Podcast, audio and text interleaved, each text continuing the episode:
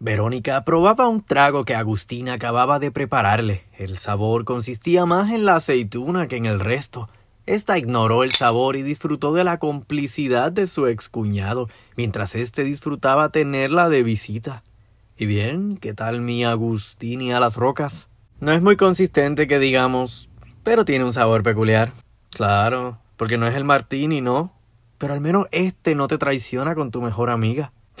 Tranquilo, que si sabe a complicidad me gusta. Agustín observaba a Verónica de la cabeza a los pies. Esta sentada en el mueble se daba cuenta de lo distraído que éste la miraba. ¿Y tú qué miras tanto? No puedo creer que estés aquí. Parece un sueño. No creas que fingí todo esto por gusto, como piensa Marta. No pienso nada, pero me muero por saber tu versión. Estuve muy enferma, al punto de la muerte. No pensé regresar, pero aquí me ves, curada y decidida a recuperar lo que es mío. Lo que Brenda te quitó, dirás. No por mucho tiempo. Digamos que Brenda fue el paño de lágrimas, es normal. En ella había algo de mí aún, y Martín se refugió en ese recuerdo. Verónica, perdóname, pero como que te estás viviendo la película. ¿Ah, sí? ¿Y por qué lo dices? Mientras Martín vivía aquí aún, se pasaban hablando por teléfono ellos dos, usaban Skype, se reían de estupideces, como dos chamacos de escuela. Verónica miraba intrigada. Quizás todo era para olvidarme. Al principio sí, pero ya después no sé. Mi mamá no se dio cuenta, pero yo conozco a Martín y notaba lo ilusionado que andaba a los dos o tres meses de estar saliendo con ella. ¿Qué más pasó en ese tiempo? Entre ellos no lo sé, pero Martín siguió trabajando en el hotel hasta que comenzó la construcción del nuevo. Luego se fue y vino a uno que otro evento donde Natalia cantaba. ¿Ya escuchaste a la nueva artista? Sí, patética. sí que eres mala, Verónica. Eres una hater. Podrá cantar bien, pero ¿qué importa eso? Sigue contándome. Al parecer Brenda y Martín dejaron de hablar de la nada. ¿Y sabes a qué se debió? De seguro ninguno de los dos quería traicionar mi recuerdo. Pues no estás muy lejos de la verdad, porque eso fue lo que Martín me comentó una noche que estábamos en su barra. Verónica asimilaba todo pensativa, jugando con la aceituna en la copa. Detrás de la pared, invisible y en silencio como el humo, Susana escuchaba la conversación, fría y nerviosa de ser descubierta o nombrada. Agustín, con ganas de sembrar la espina, prosiguió. Aunque déjame decirte, por ahí andaba otra razón por la cual no comenzaron a salir desde antes. Verónica, presa de la intriga, esperaba respuesta. Tu amiga Susana. Susana, aterrada, pretendía esconderse dentro de la pared si fuese posible. Susana, explícate. Susana llegó una noche al hotel. En una de esas presentaciones, buscó a Martín y lo prendó frente a todo el mundo. Las miradas rápido cayeron sobre ellos. Comentaban que estaban saliendo y después de eso Brenda se fumó como fantasma. Al parecer hizo bien el trabajo. ¿De qué trabajo hablas? Yo le pagué a Susana para que sedujera a Martín. Pero la muy cretina se desapareció. Al parecer se cansó de mendigarle amor a Martín y se lo dejó en bandeja de plata a Brenda. ¿Qué amigas me gasto, no? Sí, qué amigas te gastas. Y pero bien en serio que se tomó el jueguito Susana, ¿eh? ¿Por qué lo dices? ¿Acaso hay algo más que yo tenga que saber? Agustín hizo un gesto cínico, el gesto del chantaje donde él tenía que ganar algo a cambio de su palabra. Susana estaría acorralada. Mientras, Martín acompañaba a Rosita y a Natalia, quienes conversaban con el doctor que atendía el caso de Israel. Postrado en cama aún, solo era cuestión de esperar a que Israel mostrara mejoría. La contusión en la cabeza pudo ser más seria. Decía el doctor, todo será cuestión de esperar. Doctor, pero ¿va a estar bien? Preguntaba Rosita, sujetada de la mano de Martín. Dígame lo que sea. Lo bueno es que las radiografías no muestran fractura craneal. En cuanto a su movilidad, especialmente en la pierna afectada, habrá que también esperar. Por ahora debe saber que el paciente tiene varios tornillos en su pierna y probablemente no pueda caminar igual que antes. Martín le echó el brazo a Rosita con gesto de apoyo. Este le alentaba a no perder la fe. Natalia escuchaba al médico, pero en su cabeza solo había pensamientos tormentosos. Verás, a esta le era imposible no sentirse culpable por el estado de Israel. Y es que en momentos así, Natalia solo quería volver a verlo abrir sus ojos. Mientras, Monique veía los cuartos de la casa de Kiara del Mar. Su perro Ernesto seguía a su ama mientras ésta le daba el tour a Monique. Y este es el cuarto de Michael. Cuidado con las cáscaras de banana. Monique intentaba disimular su asombro, pero era evidente su preocupación. Lo sé, pensarás que estoy loca, Monique, pero tranquila, que él sabe hacer sus necesidades en el patio.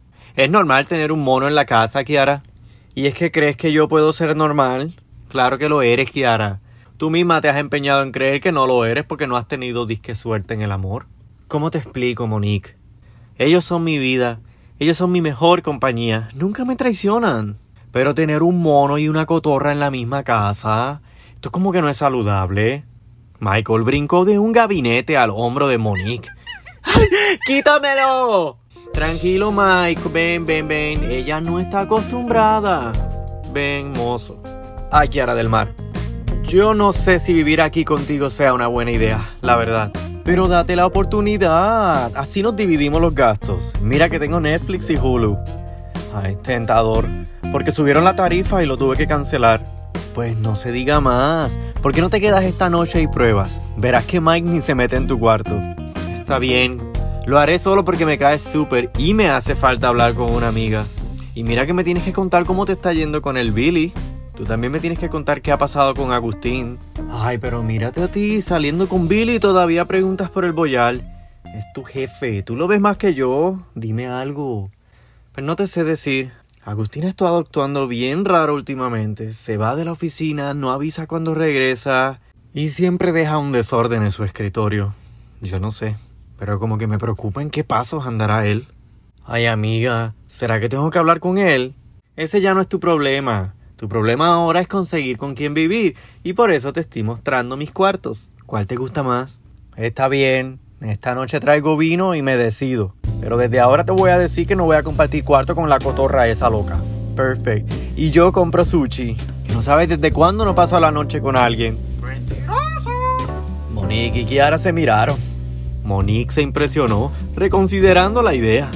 Ay, Arlene, desde que reapareció hemos hecho las paces, lo dice por ella.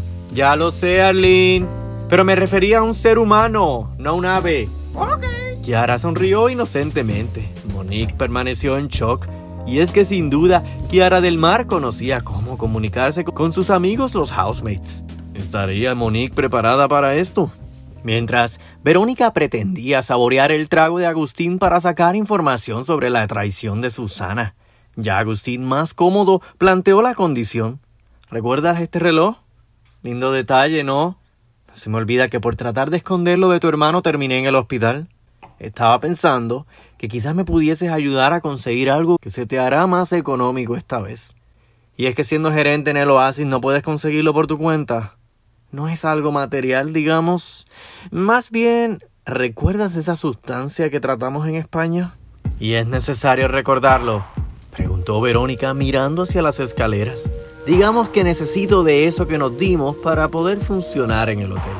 ¿Estás tomando drogas, Agustín? No le digo droga, es mi medicina. Asumir responsabilidades nuevas ha sido un tanto inquietante para mí. Ya sabes, no es lo mío. ¿No puedes comprarla tú? A ver, ¿quieres saber lo que pasó realmente con Susie? No voy a exponerme a comprar una droga sin saber cuán útil es la información que sabes. Dime algo. ¿No te has preguntado por qué no puedes conseguir a Susana? ¿No te has dado cuenta que te está huyendo? A ver, ¿sabes dónde está o qué? Más cerca de lo que crees. Ok, ¿dónde conseguimos tu maldita droga? Eso es lo que quería escuchar. Pero me lo dices de camino y esto queda entre nosotros. ¿Das tu palabra? Agustín presumió el reloj en señal de pacto. Verónica se puso de pie y caminó hacia la puerta, mientras Agustín miraba hacia las escaleras, sabiendo que Susana escuchaba todo este tiempo. Por su parte, Brenda continuaba su estancia en el apartamento de Martín. Conversaba con Dina al teléfono. No, madre, no me van a amputar el pie, tranquila. Te prometo que solo fue un golpe. Por terca de seguro, Sí, por terca y dramática. Pero estoy mejor, gracias. Bueno, más te vale. Y mira que si se pone bruta la Verónica, yo misma voy al cuartel y la denuncio. ¿Por qué la vas a denunciar, madre? ¿Por hacerse la muerta? Eso es ilegal, yo lo vi en una novela. Pues será ilegal en algunos países.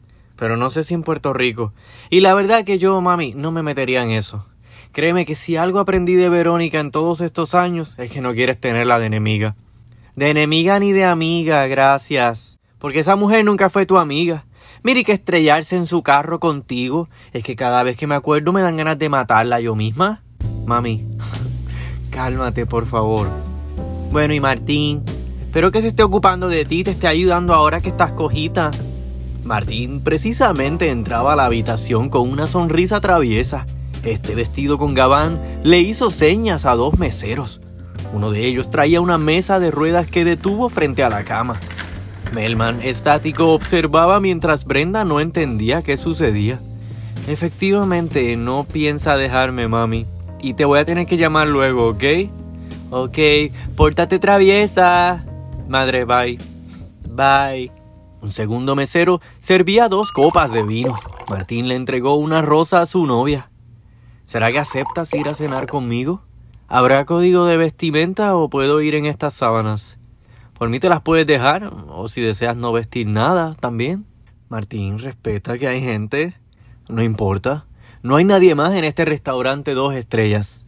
Ah, no es tres estrellas entonces. La tercera está delante de mí. Brenda se rió con lo cursi que Martín actuaba. Este presumía su galanteo mientras los meseros se retiraban. No he visto el menú, Martín, y ya me trajiste cena. Sé que te va a gustar. Martín destapó la cena, sorprendiendo a Brenda. Comida mediterránea, tu favorita. Mmm. ¿Y será que me puedes ayudar a llegar a la mesa? Martín se acercó y le ayudó a ponerse de pie. Será todo un honor. Una vez sentada en una silla, este sacó su teléfono del bolsillo y puso música de fondo.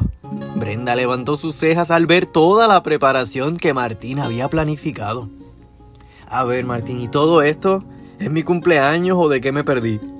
Solo quería celebrar que ya pasaron oficialmente 24 horas y no te has quejado del lugar en donde estás. ¿Coja en tu cama? No, a mi lado, sin queja, sin refutarme, entendiendo que aquí es tu lugar. Brenda sonrió. Sin duda, Martín sabía cómo enamorar y es que esta vez Brenda no se le iría de su lado. O al menos esto intentaba asegurarse Martín. Mientras, Morgana se tronaba los dedos en el mueble del apartamento de Eric. Este contemplaba documentos sobre la mesa del comedor. Agustín lo va a arruinar todo. ¿Y qué propones hacer con él? Porque te está saliendo caro tu amiguito el drogadicto. Ya me estoy encargando de eso. ¿Estás seguro? Porque eso de que Marta se apareció aquí no me da buena espina. ¿Cómo va el romance contigo y Federico?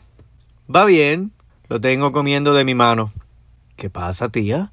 ¿Acaso el viejo te está distrayendo con sus perfumes? Siempre cuida a Mauricio, ¿sabes? ¿Y qué tiene que ver el gato de Federico aquí? Federico es un buen hombre. Eric miró hacia la ventana. Conocía por dónde venía su tía. Tía, te has casado cuatro veces. ¿No te dejes embaucar por este? ¿Es necesario seguir con este trabajo? Llevo años en este bendito hotel para formar este proyecto y ahora que Martín está fuera del panorama, ¿me vienes a dañar los planes? Lo siento, Eric, pero no me parece que este sea un buen anzuelo. Federico ha pasado por mucho. Yo también he pasado por mucho. ¿O se te olvida lo que me hizo tu hermano? Y precisamente si te he apoyado todo este tiempo ha sido por el cariño que te tengo. Prácticamente eres mi hijo. Pero quiero lo mejor para ti. Mereces más, Noel. Eric contempló el suelo mientras procesaba las palabras de Morgana. Pocos segundos después, regresó su mirada a ella. Esta lo miraba bañada en culpa. Soy Eric. Noel es un nombre de cobarde. Ahora si me disculpa, tengo dos chicas que entrevistar a las 6 y 30. Esto es lo que realmente quieres, Eric. Tía, creo que es mejor que te regreses a las Islas Caimán. Aquí ya no estás componiendo mucho. Morgana observó a Eric Resignada ante el rencor de su sobrino, tomó su bolso y se retiró. Eric ni se preocupó en verla salir. Mientras, Susana volvía a sacar su maleta, esta vez del closet del cuarto de Martín, donde Marta la había escondido. Esta empacaba algunas cosas que había traído desde su cuarto. Deprisa y determinada no esperaba un segundo más para irse. Ese vicioso es capaz de todo con tal de conseguir su droga. Y yo no me voy a quedar aquí viendo cómo Verónica me encuentra. Desesperada, dejó varias prendas de ropa íntima debajo de la cama. Tomó su maleta y bajó las escaleras. Marta entraba con su porte erguido cuando vio el desespero hecho mujer bajando las escaleras. Esta la confrontó en el escalón de descanso. ¿Ahora qué fantasma vistes? Pasa que tu nuera fantasma estuvo aquí y Agustín le va a contar todo. Verónica vino, ¿Pero qué hacía esa mujer aquí? No sé cuál fue la razón principal de su visita, pero no voy a quedarme aquí para averiguarlo. Agustín le dirá todo y en cualquier momento me encontrará. Marta, sin pensarlo más, le plantó un manoplazo a Susana en la cara. ¡Marta! ¿Por qué me pegas? Para que reacciones, idiota. Estás loca. ¿Cuántas veces te voy a decir que no te va a pasar nada? ¿Por qué le tienes miedo a esa zorra? si es hasta más flaca que tú. Susana se detuvo a razonar unos segundos. Esta no entendía por qué la idea de enfrentar a Verónica la tenía tan ansiosa. Algo tiene ella. Algo me recuerda a Verónica que yo no quiero lidiar con ello. Y mucho menos ahora que estoy embarazada. Susana, ya te dije que no le tienes que temer a esa. Lo siento, Marta. Y gracias por todo, pero me voy. Susana, no te vayas así. Martín necesita saber a dónde vas. Susana continuó bajando las escaleras cuando sus zapatos tropezaron con una rueda de su maleta. Marta gritó al verla caer por los últimos escalones. ¡Tusi! Susana, golpeándose la espalda baja, se quejó de su suerte. Ah, ah, lo que faltaba. Pero qué predecible se ha vuelto a caer por las escaleras. No te quedes ahí. Ayúdame a pararme. Ay, Susana.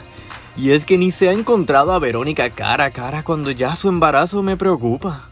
Pero otra preocupada era precisamente Verónica. Esta, en el carro de Agustín, no entendía cómo se prestaba para comprarle drogas. No puedo creer que me has traído a este barrio de mala muerte, que no conoces a nadie que te la pueda vender en otro lado. Ya te dije, Eric me tiene el ojo puesto. Le ha prohibido básicamente a todos sus proveedores que me vendan. ¿Y eso? ¿Tan enviciado estás? ¿Me vas a hablar tú de vicios? ¿Tú que te hiciste la muerta para que mi hermano no te odiara? Ese vicio se llama Martín, ¿oíste? Nadie te pidió opinión. Ya dime a dónde voy antes que me arrepienta. ¿Ves esa ventanita de allí? Esperas allí y te la van a dar. No hables con nadie más. Más te vale que lo que tengas que decirme de Susana valga la pena, Agustín, porque a este sitio no me vuelves a traer. Tranquila, que yo te voy a dar de lo mío, y verás que hasta se te olvida esa rubia de farmacia. Porque se me hace que necesitas un poquito de eso. Mira, porque andas bien estresada. Y mira que eso no te hace bien. Verónica, sin querer escuchar más, se bajó del carro. Agustín no le perdía el ojo. Vamos, Verónica, que a ti te gusta el peligro. Yo lo veo en tus ojos. Agustín tarareaba canciones mientras veía a Verónica alejarse. Luciendo incómoda y algo ansiosa, Verónica no entendía cómo se prestaba para tal cosa. Agustín la veía mientras esa caminaba hacia la ventana de intercambio. ¡Wow, mamacita! ¡Dale para casa! Dijo alguien al fondo, lo que provocó que ésta se indispusiera más aún. ¿En qué la ayudo? Dijo el hombre de la ventanilla. Verónica, sin poder creer dónde se hallaba, intentaría comprar lo que Agustín necesitaba y desaparecer de allí. A pocos pasos, un hombre alto y sin rastro de cabello la observó. Y es que una mujer como Verónica no se acercaba a esos predios todos los días precisamente. Mientras Israel despertaba de su estado letargo, este miraba a la enfermera que acababa de entrar al cuarto todo desorientado. No se esfuerce, joven. ¿Cómo se siente? Siento que me pegó un camión. Más o menos. Les voy a avisar a su familia. Estoy segura que se van a alegrar mucho. Israel intentó moverse, lo que provocó más dolor en su pierna. Este observó el estado delicado en el que había quedado y volteó los ojos al no dejar de sorprenderse. Rosita y don Alfredo entraban ansiosos. ¡Ay, Israel! Gracias al cielo que has despertado. ¡Ay, pero cómo es que vino a pasarte esto! No lo sé, pero el seguro me va a clavar. No pienses en eso, mi niño. Mira que tu papá y yo no nos hemos despegado de ti ni un segundo. Qué susto nos has pegado, muchacho. ¿Qué dice el médico? Es muy prematuro. Pero te operaron la piernita, tesoro. Casi la pierdes. Israel no dejaba de quejarse. A ver, ¿qué te pasó, Israel? ¿Por qué si tienes tanto cuidado manejando vino a pasarte esto? ¿No será que estabas tomando, bebé? No, no, no, no. Apenas recuerdo qué me pasó. Natalia lentamente entraba al cuarto. Aliviada al verlo despierto, se preguntaba si éste recordaría su discusión antes del accidente. Israel miró a Natalia y pronto sus recuerdos se nublaron. Isra, hijo, ¿no nos vas a decir? Mami, no recuerdo nada. Pues mira quién ha estado aquí también, Natalia. La has tenido tan preocupada como a nosotros. Hola Israel, no sabes la alegría que nos da verte despierto. Israel, sin entender qué hacía Natalia en el cuarto, se miró las manos cubiertas por unas gasas. Natalia sintió una extraña sensación al notarlo enajenado. Israel, ¿no le vas a hablar a Nata? Perdón, pero es que no sé quién es ella. ¿De dónde es que la conozco? Ay. Y mientras Oliver y Teresa regresaban al apartamento de Verónica, estos entraban para traerle un postre cuando Oliver se percataba que nadie se lo comería. Qué raro. Verónica no está. Bueno, no es como que es una niña. Es normal que salga. Pensé que estaría de regreso. Solo iba a correr a la bahía. Oliver, no, me lo tomes a mal. Pero tu sobrina es una mujer ya. Y yo sé todo lo que le pasó, pero tienes que entender que ella está bien y de alguna forma arreglará su vida. Tienes razón. Y no sabes lo importante que es eso. Me alegro que lo esté haciendo. De pronto, el teléfono de Teresa sonó. Una llamada entraba. Es Lorenzo. Voy a contestarle. Claro, yo prepararé un té. Mándale saludos a tu hijo. Teresa sonrió y salió del apartamento para contestar. Hola, hijo. ¿Cómo estás? Me hace tanta falta. Sí, la isla está muy, muy bonita. Me encantaría que la pudieras conocer. Sí, Oliver está conmigo. Te manda saludos. Mm, Verónica. No, no, no está aquí. Lorenzo, ¿por qué no te olvidas de ella? Esa mujer podrá ser muy bonita y tener una historia de recuperación admirable, pero eso no deja de quitarle lo que tiene de mala. Esa Verónica es perversa y a mí no me engaña.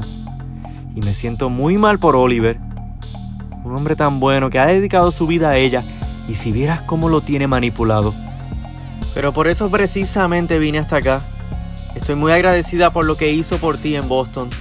Y si hay alguien que tiene que ayudarlo a abrir los ojos para que vea lo que realmente es esa sobrina, pues esa voy a ser yo.